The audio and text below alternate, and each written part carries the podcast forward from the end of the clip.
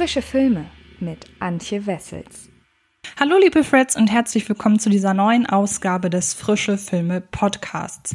Ihr dürftet es mitbekommen haben, diese Woche dreht sich im Kino alles um Tenet und über diesen Film habe ich bereits ausführlich im Frische Filme Video und eben auch im Rahmen des Frische Filme Podcasts gesprochen. Ansonsten möchte ich mich dieser Woche aber zwei Filmen auf großen Streamingdiensten widmen, die da aktuell zu sehen sind, die nicht Netflix oder Amazon Prime heißen. Ich habe unter anderem bereits über Artemis Fowl gesprochen. Das könnt ihr euch im anderen Podcast dazu anhören. Und in diesem geht es um den Film Greyhound Schlacht im Atlantik, der momentan bei Apple Plus zu streamen ist. Und damit ihr wisst, worum es geht, möchte ich euch einmal kurz erklären, was die Handlung des Films ist.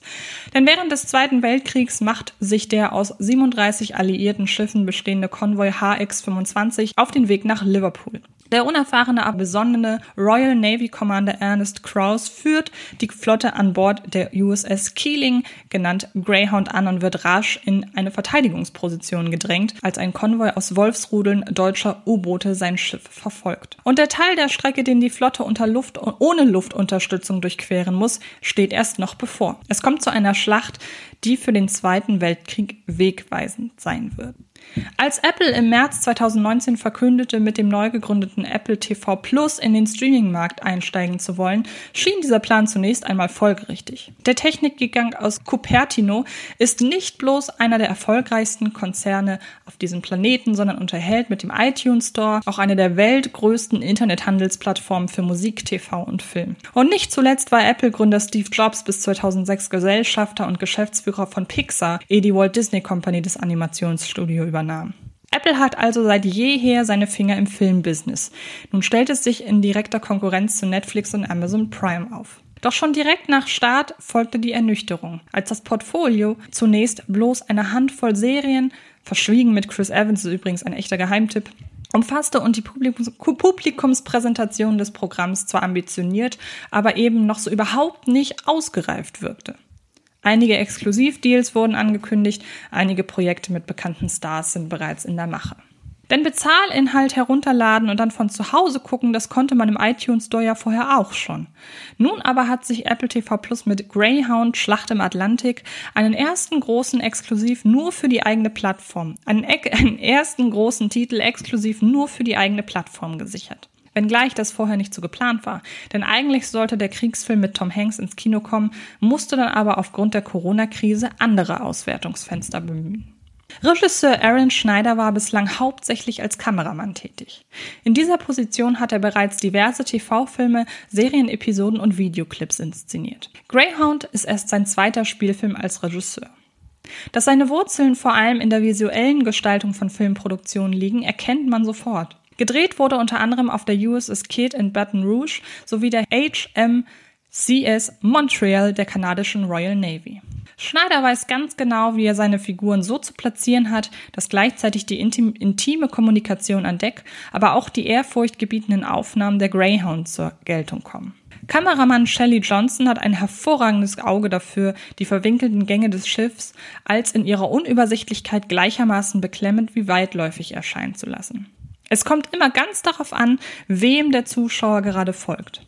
Ob dem abgeklärten Ernest Krause oder den Jungspunden, die längst nicht so routiniert sind wie ihr Commander.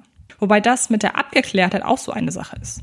Drehbuchautor Tom Hanks hat auf Basis von C.S. Fosters Roman The Good Shepherd nämlich einen Film kreiert, in dem die emotionale Befindlichkeit seiner Hauptfigur kontinuierlich in Frage gestellt wird.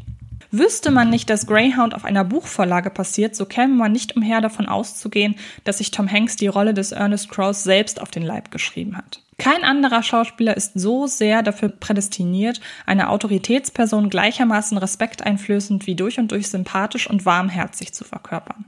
Immer wieder betont das Skript in den Dialogen zwischen ihm und seiner Crew den höflichen und fast freundschaftlichen Umgang. Hier wird nicht nur kontinuierlich Bitte und Danke gesagt, während Krauses Funksprüche grundsätzlich motivierend ausfallen. Er stellt sich außerdem mit solch einem Grundvertrauen der ihm untergebenen Schiffsbesatzung gegenüber, dass man ihn als Anführer von Anfang an ernst nimmt, ohne das Gefühl zu haben, kuschen zu müssen. So einen wie Ernest Krause will man ganz einfach nicht enttäuschen, so aufopferungsvoll, wie auch er sich seiner Mannschaft gegenüber gibt. Dabei ist dieser Einsatz der erste für Krause. Hanks starkes Spiel lässt immer wieder durchscheinen, dass besagte Abgeklärt auch eine wohlgewählte Fassade ist, um selbst in unübersichtlichen und überfordernden Momenten als Halt für seine Crew zu fungieren. Wenn schon die Umstände eines solchen Einsatzes die Menschen an die Grenzen des Menschenmögliche treiben, ganz gleich ob aus physischer oder psychischer Sicht, dann sollen sie doch das Gefühl haben, eine Gemeinschaft zu sein. Hanks Cross ist für diese der perfekte Anführer.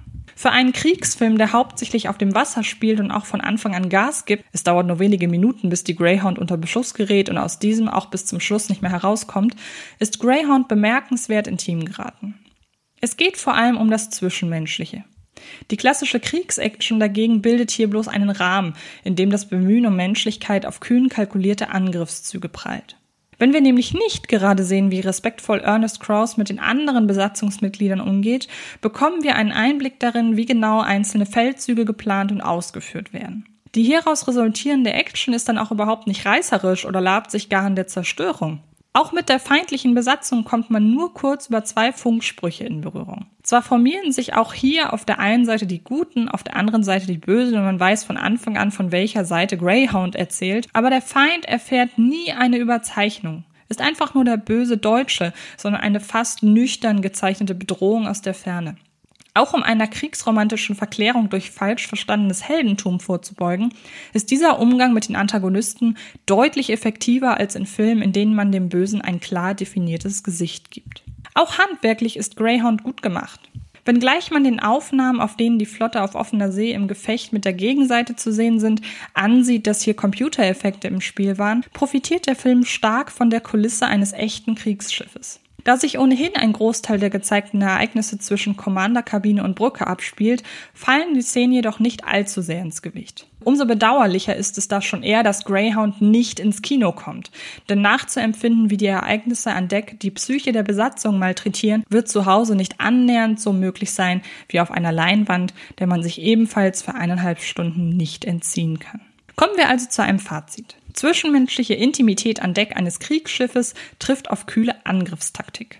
Greyhound, Schlacht im Atlantik ist vor allem dank seines warmherzig aufspielenden Hauptdarstellers Tom Hanks ein unkonventioneller, jedoch keineswegs verklärender Kriegsfilm. Ihr könnt Greyhound Schlacht im Atlantik ab sofort bei Apple TV Plus streamen und es würde mich sehr freuen, wenn der Film ein wenig Aufmerksamkeit erhält, denn ich denke, dass er sich der ganzen Kriegsthematik auf eine durchaus interessante Art und Weise nähert und Tom Hanks ist sowieso immer einen Blick wert. Und ähm, alles weitere zu den Filmen, über die ich diese Woche spreche, egal ob im Rahmen des Podcasts oder im Rahmen der YouTube-Videos, findet ihr wie immer auf fredcarpet.com. Um mit uns in Kontakt zu treten, nutzt gerne wie immer die üblichen Wege über soziale Netzwerke, äh, Twitter, Instagram, Instagram und Facebook. Und dann hören oder sehen wir uns in einem der nächsten Videos oder Podcasts wieder, wenn ich wieder weiter über andere Filme spreche. Und es würde mich sehr freuen, wenn wir uns dann wiedersehen. Bis dann! Das war Film ist Liebe, der Podcast von Fred Karp.